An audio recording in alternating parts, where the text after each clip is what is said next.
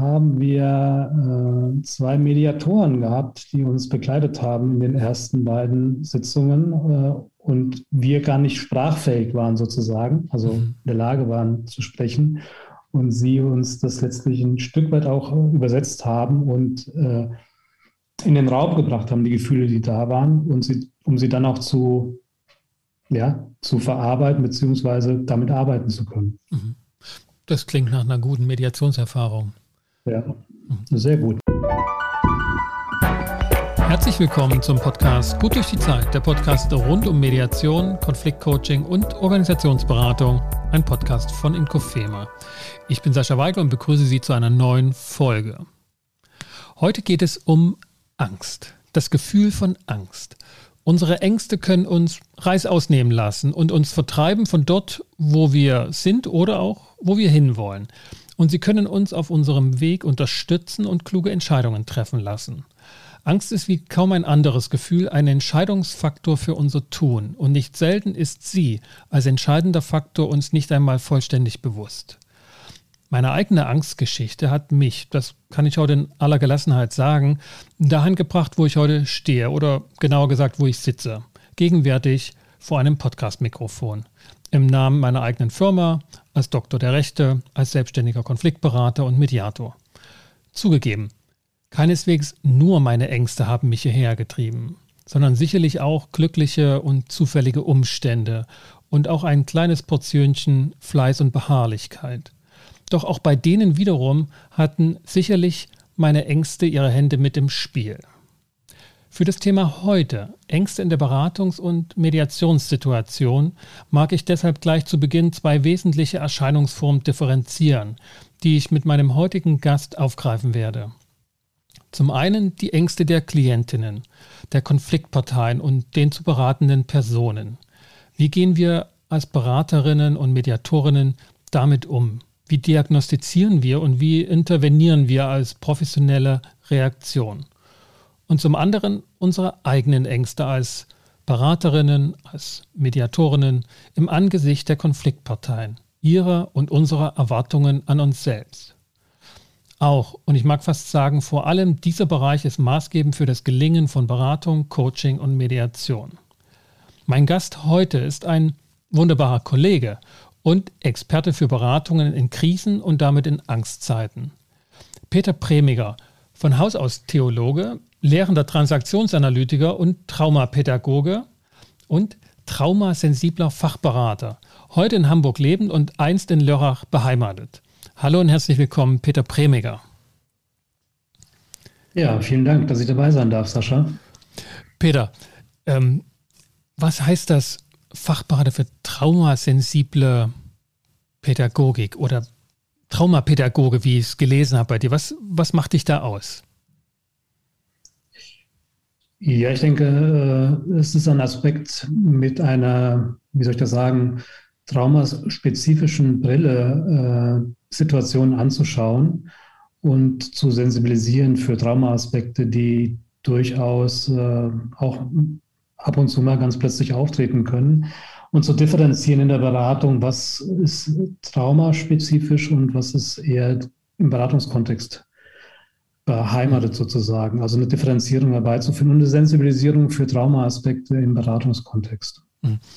Und mich interessiert natürlich gerade unter dem Motto der heutigen Sendung dann auch der Zusammenhang ähm, von Trauma und Angst. Aber ich, ich muss dir eine, ich habe nämlich einen Auftrag, ich muss dir heute eine Frage gleich zu Beginn stellen, die mir mein Sohn mit aufgegeben hat, als er gehört hat, mhm. dass ich heute mit dir zum Thema Angst rede.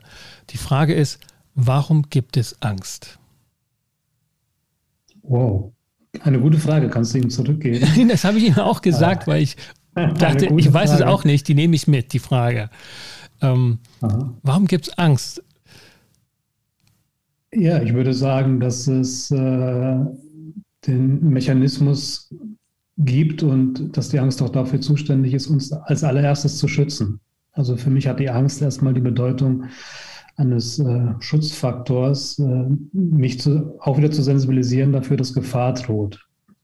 Mhm. Also wenn ich heute, heute bin ich in der S-Bahn gefahren, heute Morgen und in der U-Bahn hier in Hamburg und äh, Dort war ein Mensch sehr äh, aggressiv in dieser U-Bahn und äh, das äh, löst bei mir natürlich auch Ängste aus. Und das heißt, ich muss etwas achtsamer sein in diesem Moment, was passiert.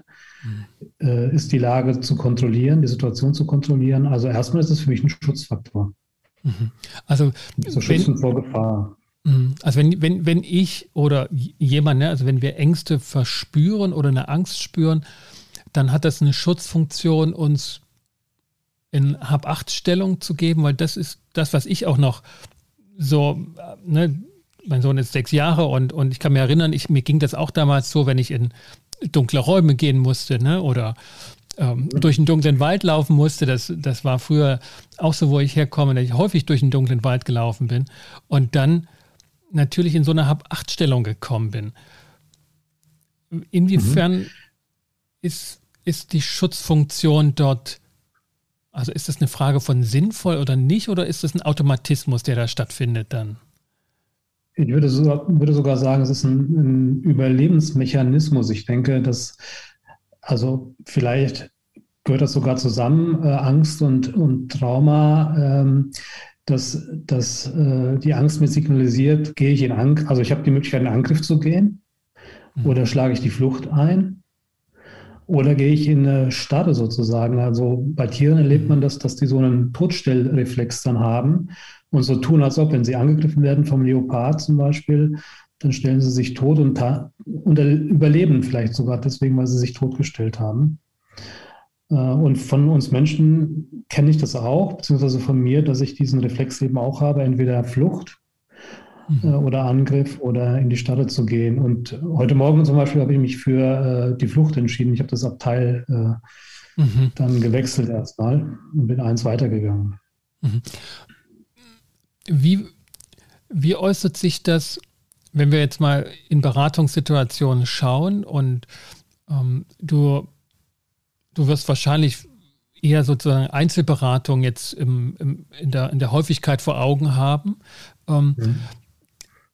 dass diese, dass, dass Angst da ist. Also wie, wie, wie machst du, wie machst du das fest? Also erfragst du es direkt oder hast du Signale, die du wahrnimmst und dann wie gehst du damit weiter um? Also welche Bedeutung haben Ängste im Beratungsprozess? Ich denke, es gibt äh, verschiedene Möglichkeiten, das zu das wahrzunehmen.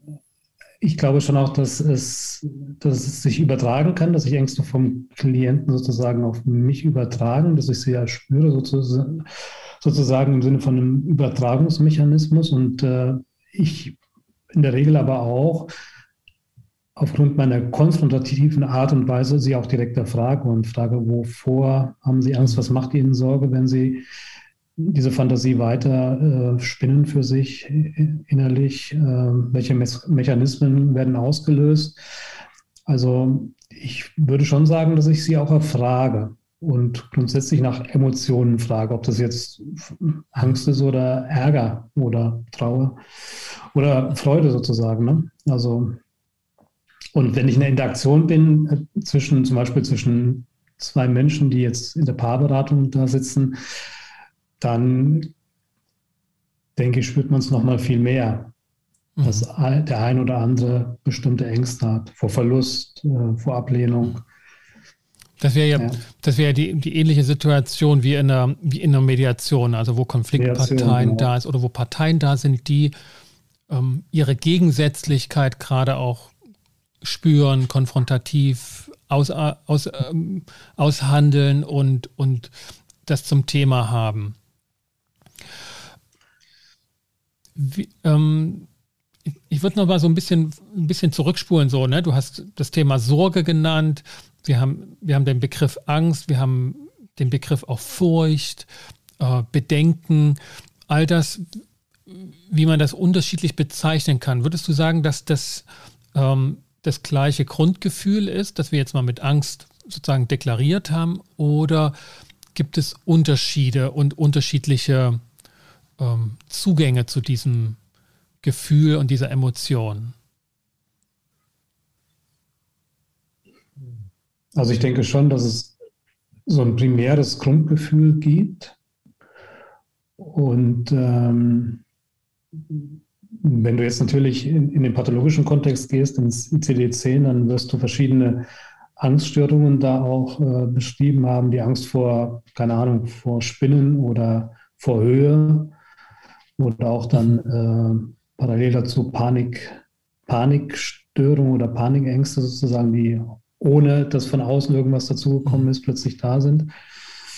Ähm, grundsätzlich glaube ich, dass, dass wir als, ja, als junge Menschen, als Kinder irgendwie auch schon an den Modellen gesehen haben, wie wir mit Angst umgehen mhm. oder wie die anderen mit Angst umgehen. Ja, es wird Familien geben, da wird Angst gar nicht so eine Rolle spielen und dann wird es Familien geben, da wird Angst sozusagen atmosphärisch die ganze Zeit äh, auf, dem, auf dem Tisch gelegen haben. Und das mhm. hat natürlich eine Auswirkung auf unser späteres äh, Agieren mit diesem Gefühl, äh, ob ich mich nun zurückziehe oder ob ich angreife, ob ich im Extremfall sogar mich isoliere vielleicht, weil das auch damals meine Mutter oder mein Vater so getan haben. Ähm, ich weiß, dass ich in meinem Leben sehr viel konfrontiert worden bin, auch schon in der Kinder mit existenziellen Ängsten. Mhm. Ich glaube, das ist eine der Hauptängste auch. Ähm, gerade jetzt in dieser Zeit, in der wir gerade äh, aktuell leben mit der Pandemie, da gibt es eine Menge, was aktiviert wird an, an ursprünglichen existen existenziellen Ängsten. Ähm, und ich würd, würde in der, in der Beratung, das ist ja eine Ausgangsfrage gewesen, auch immer meine, meine Angsterfahrungen zur Verfügung stellen, im Sinne von mhm. intersubjektiver äh, Dimension zu sagen, äh, nicht nur du auf der anderen Seite hast Ängste, sondern sie sind mir auch vertraut. Mhm.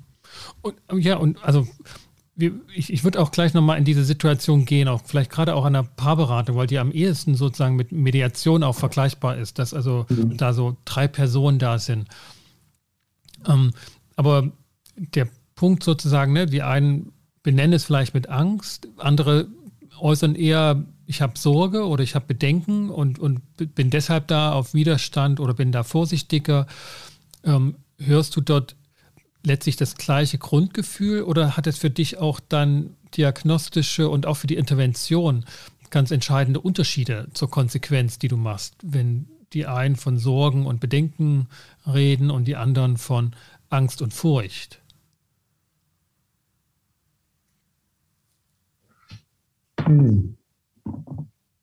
Ich glaube, ich würde den Unterschied, ich würde diese Differenzierung nicht machen mhm. in, in der Arbeit mit den mit den beiden Parteien zum Beispiel. Das würde ich nicht tun. Ich würde sagen, das gibt, es gibt eine Angst, ob wir die jetzt Furcht nennen mhm. oder Bedenken. Ähm, irgendein Teil in uns, jetzt im, im Sinne von Ego-States, irgendein Teil in uns ängstigt sich. Ja, ja, okay. Ja. Und dieses Teil zu benennen und zu benamen. Ich habe mal in meiner ersten Ausbildung äh, während meines Theologiestudiums äh, eine klinische Seelsorgeausbildung gemacht und äh, ich hatte damals recht Mühe, äh, Gefühle überhaupt äh, zu, äh, zu, zu, fühlen, also wahrzunehmen. Und eine der ersten äh, ja, Lernaspekte, die ich damals gemacht habe, in der ersten Woche der Ausbildung, Gefühle erkennen, benennen und dann auch zulassen. Also ich finde schon auch, sie zu benamen sozusagen, also ihnen Namen geben, Überschriften geben und dann aber auch die Fähigkeit äh, zu erlangen, sie zuzulassen. Und ich glaube, da geht es in der Mediation, finde ich, ähm, und auch in der, in der Beratung von Paaren geht es darum, diese Gefühle mal auszudrücken. Mhm. Und, und, und, und auch den, den Namen so ne? zu geben, ne? das ist eine ja. Form von Angst. Und man kann ja jetzt auch.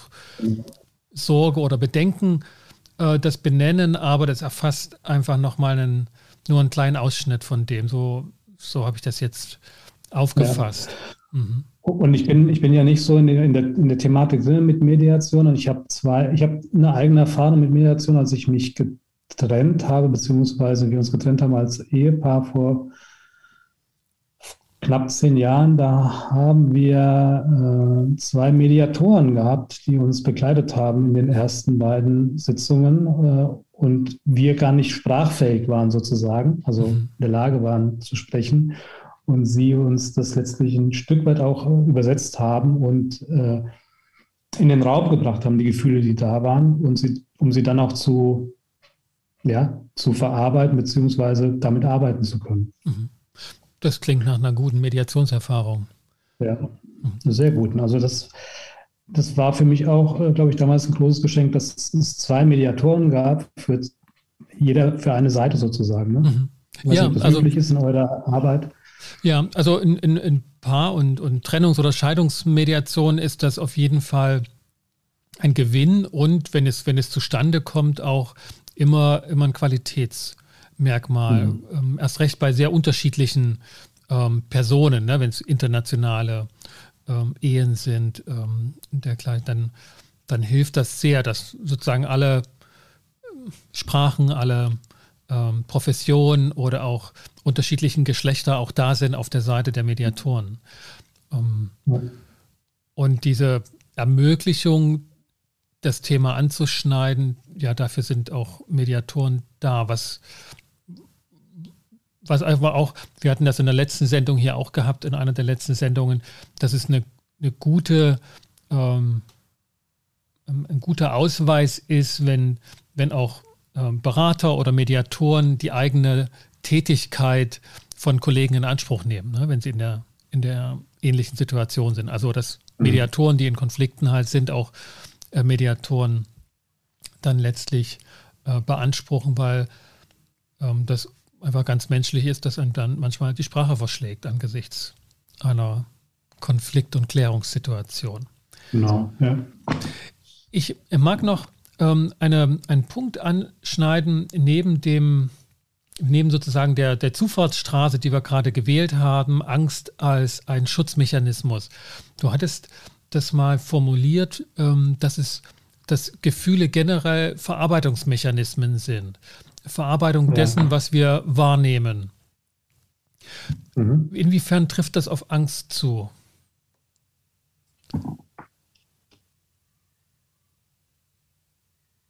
Kannst du das nochmal äh, mhm. anders erfragen? Oder ja, also das, das, das hörte, also, also es war gelesen, ne, bei, bei, dir, bei einem Artikel von dir oder, oder auch auf der Webseite, kann ich gar nicht mehr genau nachvollziehen, jetzt, ähm, dass Gefühle generell Verarbeitungsmechanismen sind unserer Wahrnehmungen. Also wir nehmen etwas mhm. wahr, sehen, hören oder aber auch in uns selbst nehmen wir etwas wahr, Veränderungen und Gefühle verarbeiten diese Wahrnehmungs- Daten, ne, Wahrnehmungsinformation und, und machen etwas daraus. Mhm. Ähm, ich kann mir vorstellen, dass dann die Schutzfunktion eine, ein Mechanismus ist, zu schützen. Und, und die Frage zielte so darauf, ist das der einzige? Ne? Ähm, mhm. Gerade wenn ich mir vorstelle, dass zuweilen Ängste eine gewisse Irrationalität haben können. Also Ne, was ich, ja. Angst vor Geistern ne, so, oder vor Unbekannten in der Form. Dass es dann eben nicht hilft, einfach zu wissen und auch zu glauben, es gibt keine Geister. Trotzdem reagiere ich körperlich trotzdem ängstlich. Mhm. Und da wollte ich nochmal so, was Verarbeitungsmechanismus noch alles mit sich bringen kann, wenn es einer ist. Naja, wenn du jetzt an das Beispiel mit den Geistern denkst, dann äh, greifst du ja vermutlich auch auf eine alte Erfahrung zurück, oder? Hm, ich als, weiß nicht, ob als ich, heute Erwachsener. Ja, also könnte ich meinen, aber ich, ich könnte ja auch sagen, es gab nie Geister. Also die alte Erfahrung war schon sozusagen nicht da. Bin mir aber jetzt nicht sicher, ob so eine Logik hilft. Ne? Dieses, hm emotionale Phänomen dann praktisch abzustellen. Sind wir uns denn sicher, dass es keine Geister gibt, Sascha? Also ich, ich ja, auch wenn ich keinen Geist jetzt provozieren will, ne, dass der mich dann mal nachts aufsucht. Im Grunde ist ja die, die Wahrnehmung vorgeschaltet vor dem Gefühl der Angst und äh, für mich ist die Wahrnehmung immer ein Hinweis auf kann ich jetzt überprüfen. Wenn ich aber die, eben viele Ängste sind vielleicht irrational, also oder manche Ängste sind irrational. Und wenn ich jetzt in den Ich-Zuständen denke, was transaktionsanalytisch äh, konzeptionell verortet ist, gehe ich dann sehr wahrscheinlich ins äh, Kind, in kindliche frühe Anteile und äh, dann gilt es als Erwachsener zu überprüfen, ist das angemessen von der Reaktion. Mhm. Ja. Mhm. Das wird aber nicht immer so funktionieren, glaube ich. Also ist meine Erfahrung zumindest. Mhm. Wenn ich jetzt an Bindungstraumata denke oder Entwicklungstraumata denke, dann äh, kann ich das nicht immer steuern. Dann mhm. ist mir das nicht immer möglich, weil es sehr frühe äh, Erfahrungen sind und die vor allen Dingen körperlich abgespeichert sind. Mhm. Was, was ist dann angezeigt? Also irgendwann ist das sozusagen eine, eine Diagnose in der Beratung, äh, möglicherweise auch ähm, in anderen Beratungssettings dann, dass das vermutet und, und diagnostiziert ist. Was ist dann machbar? Was ist dann möglich? Na, grundsätzlich würde ich jetzt sagen, dass solche Bindungstraumata oder Entwicklungstraumata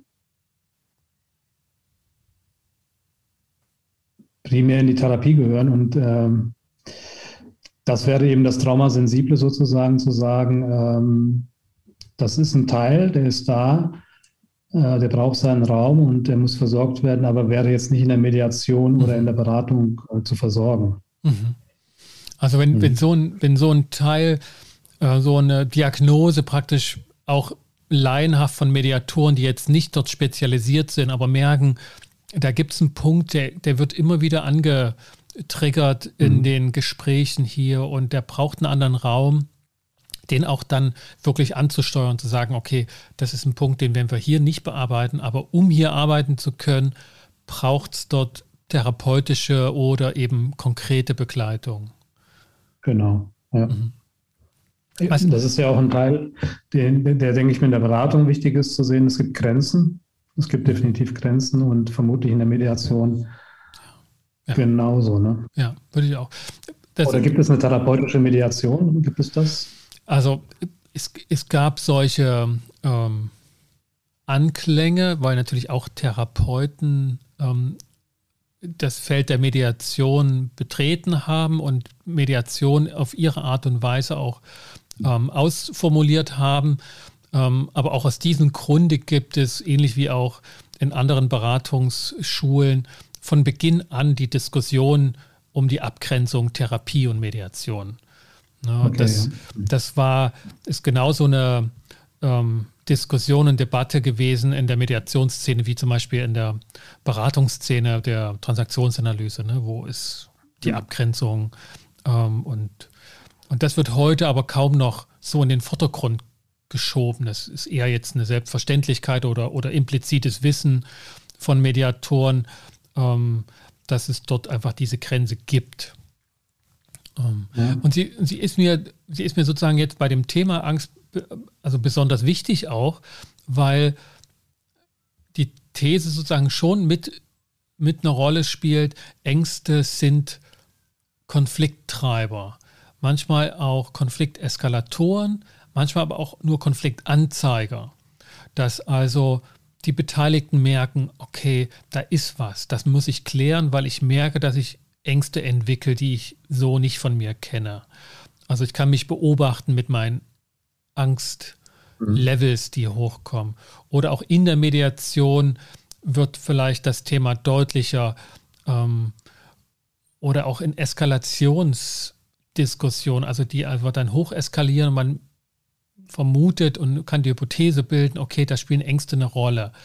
Ähm, wie ist, also kennst du das aus deiner Erfahrung, dass Ängste derartige Dynamiken wachrufen und was bedeutet das für dich als Berater dann? Sind wir bei den Ängsten der Klienten und, und Medianten? Mhm. Also ich kenne das sehr wohl, sehr wohl aus meiner eigenen Biografie, aber auch als, ähm, als Berater sozusagen auf der anderen Seite. Ähm, und ich glaube, es hat was, äh, also ich will jetzt nicht äh, das Thema Gendern so in den Vordergrund drücken, aber ich denke schon auch, dass es einen Unterschied gibt zwischen Männern und Frauen. Mhm. Ich weiß nicht, wie du sozialisiert worden bist, aber in meinem äh, Kontext und meiner Biografie gibt es äh, hauptsächlich Jungs, die keine Angst zu haben mhm. hatten damals.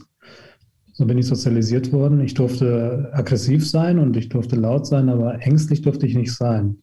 Mhm. Und ich erlebe bis heute in meinem, ich sage in meiner Generation äh, viele, viele Männer, mit denen habe ich noch nie über ihre Angst sprechen können oder konnten mhm. wir noch nicht über Ängste sprechen, auch im persönlich privaten Bereich. Es scheint so zu sein, als ob Männer keine Angst haben dürfen oder keine Angst haben. Mhm. Und äh, wenn ich jetzt männliches Klientel vor mir sitzen habe, dann wird es auch häufig erstmal verneint. Also wenn ich wahrnehme, es könnte eine Angst dahinter stecken, mhm. dann wird es verneint. Und ich glaube, wir haben eher die Erlaubnis als Männer, laut und aggressiv zu werden, als zu sagen, ich habe jetzt Angst. Oder okay. das macht mir Angst. Das heißt, das, was das wir dann als Eskalation wahrnehmen, wenn es dann mal lauter wird oder genau. eine Tür geknallt wird, dass wir dann nicht darauf aufspringen, also nicht in erster Linie, oh, da ist jemand verärgert, sondern mh, hm, könnte auch ein Angstausdruck sein.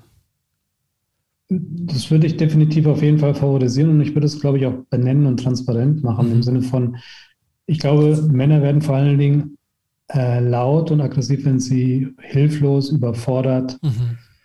sind mit Situationen und das macht ihnen Angst. Also mhm. hilflos sich zu fühlen und überfordert zu fühlen, macht uns Angst. Das würden wir aber nicht benennen können in der Regel erstmal. Ja, ja, oder, oder also, also ich, ich merke das sozusagen in, in Mediation, aber das ist jetzt mein Referenzgebiet, dann ist dieses Gefühl des Ärgers erlaubt, weil man daraus so schön auch ähm, Ansprüche ableiten kann. Ne, so, die sind ja, sind genau. ja sozusagen eingepflegt in den Konventionen. Wenn ich verärgert bin, dann hat der andere gefälligst, und das jetzt auch noch in der Öffentlichkeit der Mediation, wo also der Dritte dabei ist, dann irgendwie sich anzupassen und meinen Ärger wieder abzubauen. Und daher finde ich das interessant, dass sozusagen da Angst durchaus ein Treiber sein kann für eine stärkere ähm, und, und eskaliertere Form der Auseinandersetzung und es gar nicht aber um Ärger zum Beispiel geht, der natürlich auch laut sein kann. Mhm. Ich denke, es geht vor allen Dingen auch in der Mediation, vermute ich mal, um, um, um Position und die Angst, äh, Angst äh, davor, nicht die Position zu bekommen, die ich mir wünsche. Ne? Also ja, also ja, also ich meine, das, das wäre jetzt so ganz, ganz, ähm, ganz hart entlang dem, dem Positionsthema. Ne? Und, und wenn es, also ist eher so, dass, wenn, wenn so das Thema Angst für mich als Berater, als Beobachter sozusagen ähm, intensiv im Raum steht, dann äh, sind Positionen gar nicht so, so deutlich benannt, sondern man hat schon Angst, die die so deutlich zu benennen, weil sie dann abgelehnt werden, sondern das wird so eingespielt, dass also wird so Druck ausgeübt, dass der andere das benennt und, und, und belässt. Mhm. Also das sind so, habe ich jetzt so zwei, drei ähm, Prozesse im, im Kopf, wo ich das jetzt andocke. Aber es gibt sicherlich noch ganz andere äh, Situationen, wo, wo Ängste eine Rolle spielen die dann eher in würdest, Eskalation. Würdest du es denn in Mediationsprozessen benennen? Also würdest du in Mediationsprozessen äh, das als Thema mit einbringen, äh, sozusagen im Sinne von, um dieses Thema, was wir jetzt verhandeln, gibt es sicherlich auch bestimmte Ängste. Was können Sie sich vorstellen? Also, dass du es aktiv reinbringst, ist das ein Weg? Ja, also auch, auch in der Form, wie du es gerade äh, benannt hast, ähm, aber der Ausgangspunkt ist schon der Kontext, in dem dieser Konflikt bearbeitet wird. Also nicht nur Mediation als Kontext, sondern ist das auch, ne, wie, wie gut kennen sich die Parteien? Sind das jetzt eher Geschäftsführer, die eine Geschäftsbeziehung pflegen oder gepflegt haben, je nachdem? Oder sind das Familienmitglieder? Ähm, dort schließe ich schon eher an das an, was auch diejenigen untereinander besprechen. Also ähm, mhm. Ich habe jetzt ein, ein, Familienunternehmen vor Augen. Dort haben natürlich die Familienmitglieder, die alle auch in, den, in dem Unternehmen Positionen hatten, natürlich auch eher diese Themen bearbeitet, weil die kennen sich halt auch von zu Hause. Ne? So, ähm, mhm. Während ich in anderen Kontexten tatsächlich weniger den Begriff Angst so präsentieren würde, ähm, sondern schließt dann doch eher auch mit den Begrifflichkeiten ähm, an, an, die, an diese Begrifflichkeiten an, die genannt werden. Und das sind eben, da kam ich vor uns drauf, so, ne? Eher Bedenken, ne? eher so Bedenken. auch mit Abwägung und, und Vernunft und Bewusstsein und Rationalität eingekleidete Gefühle geäußert. Und dann wird weniger von Angst gesprochen, sondern so, ich habe da äh, meine Sorge, dass das gut geht oder dergleichen. Mhm.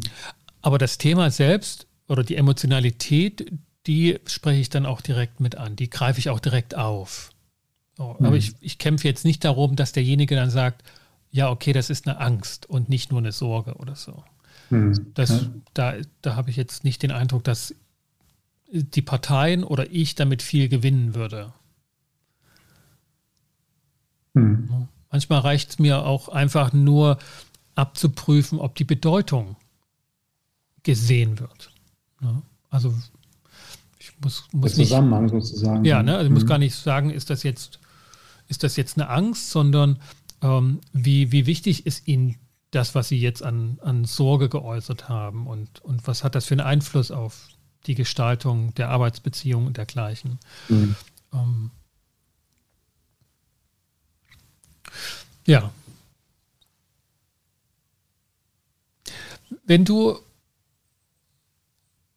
sozusagen in der, in, im Beratungssetting oder auch in den Paarthera, also paarberaterischen Settings das Thema so direkt angehst, was, was ist deine Idee davon? Also was ist ein grundlegender Prozess, den du anstoßen willst damit?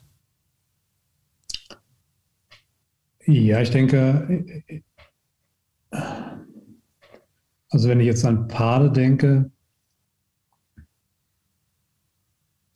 kognitiv wissen die ja vieles, ist mein Eindruck. Und die wissen auch auf der kognitiven Ebene viel voneinander. Die haben ihre Interpretationen, auch mit Vorurteilen. Deutungen. Du meinst, sie haben ihre Interpretationen, ihre psychologischen genau. Deutungskonzepte. Genau. Sie haben ihre Interpretationen und, und Vor Vorurteile auch. Ähm, aber ich habe häufig den Eindruck, sie haben wenig Zugang zu den Emotionen und Gefühlen des Gegenübers und auch nicht zu sich selber. Und es schafft eine andere Arbeitsatmosphäre ähm, zwischen den beiden, wenn sie den Mut finden, wirklich das Innere nach außen zu kehren, sozusagen. Also die Emotionen ob das jetzt der Ärger ist oder ob das die Angst ist, zu verbalisieren und sie auszudrücken. In einem geschützten Raum, wo es auch gehört wird und nicht gleich äh, niedergemacht wird sozusagen ne? oder angegriffen wird. Und das erlebe ich als sehr heilsam, dass sie sich gegenseitig hören, spüren, wahrnehmen können auf einer ganz anderen Ebene, die ihnen sonst in dem Kontext, in dem sie sonst sind, nicht möglich erscheint. Mhm.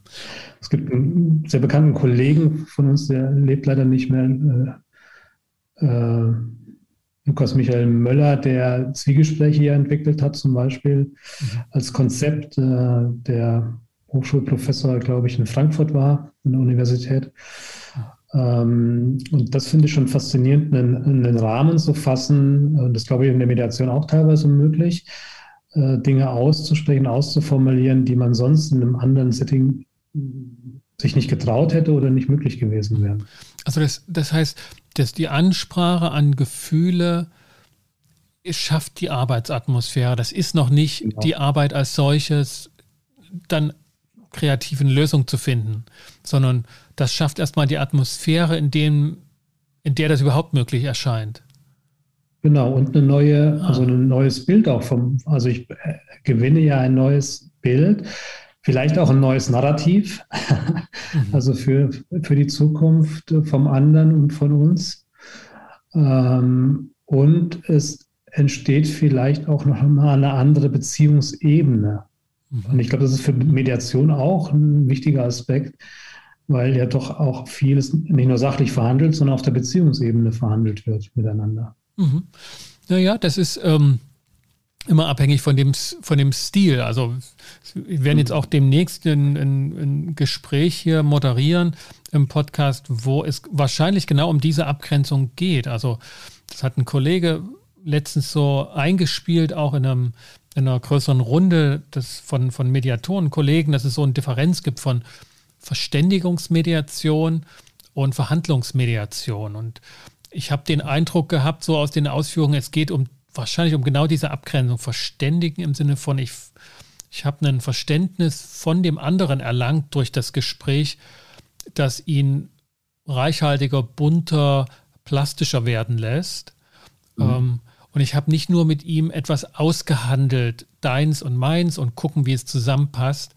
Äh, mir scheint, dass das eine Dimension ist, diese ähm, emotionale Komponente und, und dann auch möglicherweise Verbindung zwischen den Beteiligten. Ähm, aber da werde ich das Thema mal mit, mit aufgreifen. Was gibt es zum Thema Angst noch zu sagen, was wir vielleicht noch nicht angesprochen haben? Ich befürchte sonst, das liegen zu lassen, ob schon es vielleicht ganz wichtig ist. Was wäre für Mediatoren zum Beispiel noch wichtig bei dem Thema Angst mit zu bedenken? Also grundsätzlich denke ich, dass Angst äh, uns primär nicht darüber informiert, was die äußere Gefahr ist, sozusagen, sondern darüber, was wir gelernt haben, für gefährlich zu halten. Mhm. Also wir greifen auf was Frühes zurück, wenn die Angst kommt und da ist. Und es bezieht sich nicht auf die äußere Gefahr, sondern auf das, was wir über Angst damals gelernt haben oder was wir für, für ängstlich gehalten haben damals. Und ich glaube auch, dass dieser Aspekt, wenn es um Angst geht, die Angst nicht zu bewerten mhm. oder vielleicht sogar abzuwerten, sondern ich glaube, es ist wichtig, sie, sie ernst zu nehmen, weil sie den Prozess ja insgesamt aus meiner Wahrnehmung, wenn sie aufgenommen wird, unterstützt. Mhm. Also das heißt, schafft eine Form von, von Nähe auch. Ne? Also wenn wir über Ängste reden, wenn, ich, wenn du und ich anfangen jetzt in diesem Podcast über unsere Ängste bezüglich der Lebenssituation, in der wir beide uns verbind, äh, befinden und der Pandemie, in der wir uns befinden, anfangen zu reden, dann entsteht eine Dichte und eine Nähe, ähm, die ja auch wieder was öffnet mhm. und eine neue Dynamik in Gang setzt. Also von daher würde ich Ängste nicht bewerten wollen und nicht abwerten wollen, sondern mhm. ihnen Raum geben. Und wenn du sagst, dass sie eher eine Antwort sind auf erinnerte Vergangenheiten als auf die objektive gegenwärtige Realität, dann heißt es, also A, Angst ist erstmal kein Beweis, kein Beweismerkmal für irgendwelche Vorgänge. Mhm. Also ich habe Angst vor dir heißt nicht, dass du mir Angst machst, sondern ich bin in der Gefahr, so habe ich dich eher verstanden, dass ich möglicherweise auch überreagiere, zumindest aber mhm auf eine falsche Erinnerung oder auf eine falsche Situation, die heute gar nicht da ist, reagiere, wenn ich jetzt ungeprüft der Angst Folge leiste. Genau, ja. Okay. Mhm. Oh, das, das, das scheint mir ein wichtiger Hinweis, weil in, aber das sind Ausnahmekonstellationen, zumindest in meiner Mediationserfahrung oder meinen Mediationsfällen, dass Angst ähm, so eine unausgesprochene aber schon irgendwie bewirkende oder beabsichtigte ähm, Anspruchssituation an den anderen kreiert.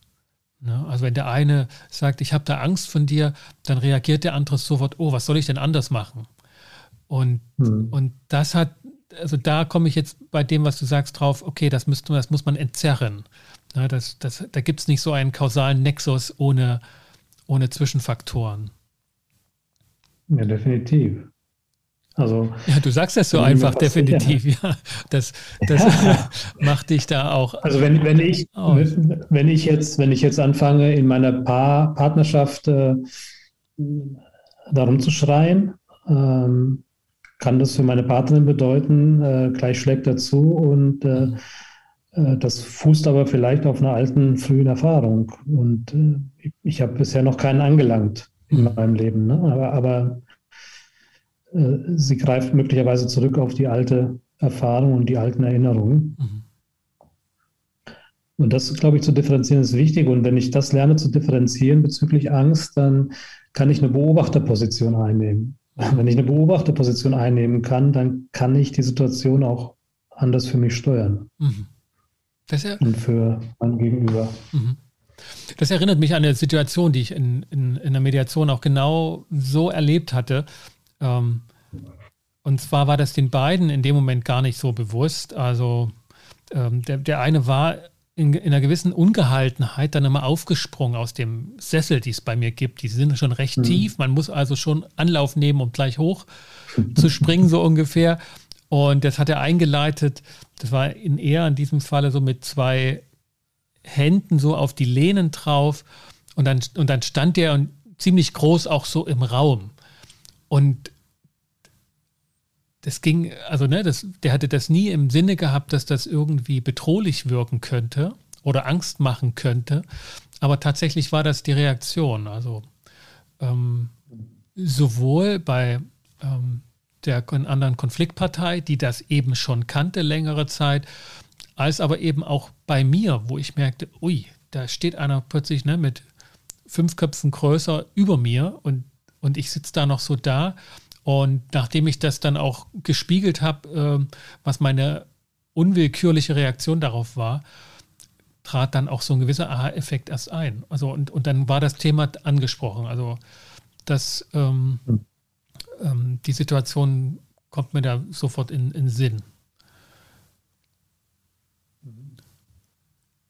Und mir, also um nochmal was Persönliches zu sagen, für mich ist es hilfreich, äh, wenn ich denn sehr engagiert argumentiere, mir einen Sessel zu suchen, in dem ich sitze, während ich sehr engagiert argumentiere. Mhm. Das schafft äh, eine bestimmte Atmosphäre, die den anderen äh, entgegenkommt, sozusagen. Ja. Also, aber grundsätzlich bin ich schon auch der Überzeugung, dass dass Ängste in den Dialog gebracht werden müssen, also dass sie benannt werden, benannt werden und dann auch in den Dialog, in ein Gespräch gebracht werden, weil in dem Moment, wo wir sie in einen Dialog bringen, in ein Gespräch äh, treten miteinander, äh, können wir damit arbeiten. Mhm. Wenn sie nur so in der Luft hängen, äh, sozusagen, wir sie ähm, unsichtbar unter Kontrolle halten, und das tun wir ja oft mit unseren Ängsten oder unserem Ärger, dass wir den kontrollieren und unter der Decke halten, werden die sozusagen zu einem Selbstläufer und machen sich selbstständig. Und wenn sie sich selbstständig machen, dann werden sie gefährlich, ob das jetzt Ärger oder Angst ist. Und ich glaube, es ist hilfreich, sie zu verbalisieren und sie zu benamen und sie dann auch entsprechend äh, ja, zu dialogisieren mhm. miteinander. Peter, vielen Dank. Ich, ich war mir heute bei dem Gesprächsthema vorher oder die letzten Tage auch nicht so sicher, was wird das für ein Gespräch. Ich dachte, naja, vielleicht wird es ja ganz technisch und man hat dann A, B und C und so. Und zum Glück ist das nicht so gekommen. Also ähm, mir, mir war schon, mir war klar, das wird eher ein nachdenkliches Gespräch. Und ähm, es ist auch schwer durchzuhalten, die Differenz, die ich am Anfang so eingebracht habe, die Angst der Klienten und meine Angst, das sind zwei verschiedene Dinge, die haben nichts miteinander zu tun, die können wir schön analytisch auseinanderhalten. Aber ähm, das Gespräch hat das nochmal verdeutlicht für mich, ähm, dass das geht ineinander über im Dialog und man kann schlecht sagen, wo ist Anfang, wo ist Ende, sondern es gilt in Beratungen, Mediation auf jeden Fall, aber sicherlich auch in anderen Beratungssettings eher darum, das in diesem Dialog auch zu prozessieren und, und es mhm. zu verarbeiten, zu bearbeiten. Und das ist mir in dem Gespräch jetzt hier ganz deutlich geworden. Vielen Dank. Das hat mir echt auch. Vielen Dank für den Dialog. Ich habe gelernt von dir heute. Das me too, me too. Ich von dir auch. Das macht das immer wieder auch aus, mit dir zu sprechen, was uns nicht sehr häufig gelingt. Aber äh, wenn, dann ähm, immer, immer mit Qualität. Dankeschön. Gebe ich zurück, Sascha. Peter, dann wünsche ich dir in Hamburg, wo du jetzt bist, ja, oder? Fragezeichen? Ja, in ja. Hamburg. In Hamburg. Ja. Alles Gute, weiterhin dort ein gutes Ankommen und ähm, ein gutes Durchkommen für die Zeit, die einfach noch auch in Hamburg ansteht. Das gilt ebenso für Leipzig komm gut in das neue Leben rein, ja. was da ist. Okay, vielen Dank. Ciao. Ciao. Wenn Ihnen, liebe Zuhörerinnen und Zuhörer, diese Episode auch gefallen hat, dann hinterlassen Sie doch ein Feedback und eine Bewertung auf Apple Podcast. Und vergessen Sie auch nicht, Ihrem Kollegen Bescheid zu sagen, dass hier zu Mediation, Coaching und Organisationsberatung gepodcastet wird. Für den Moment bedanke ich mich bei Ihnen, dass Sie wieder mit dabei waren und wünsche Ihnen alles Gute für das, was ansteht. Kommen Sie gut durch die Zeit. Bis zum nächsten Mal. Ihr Sascha Weigel.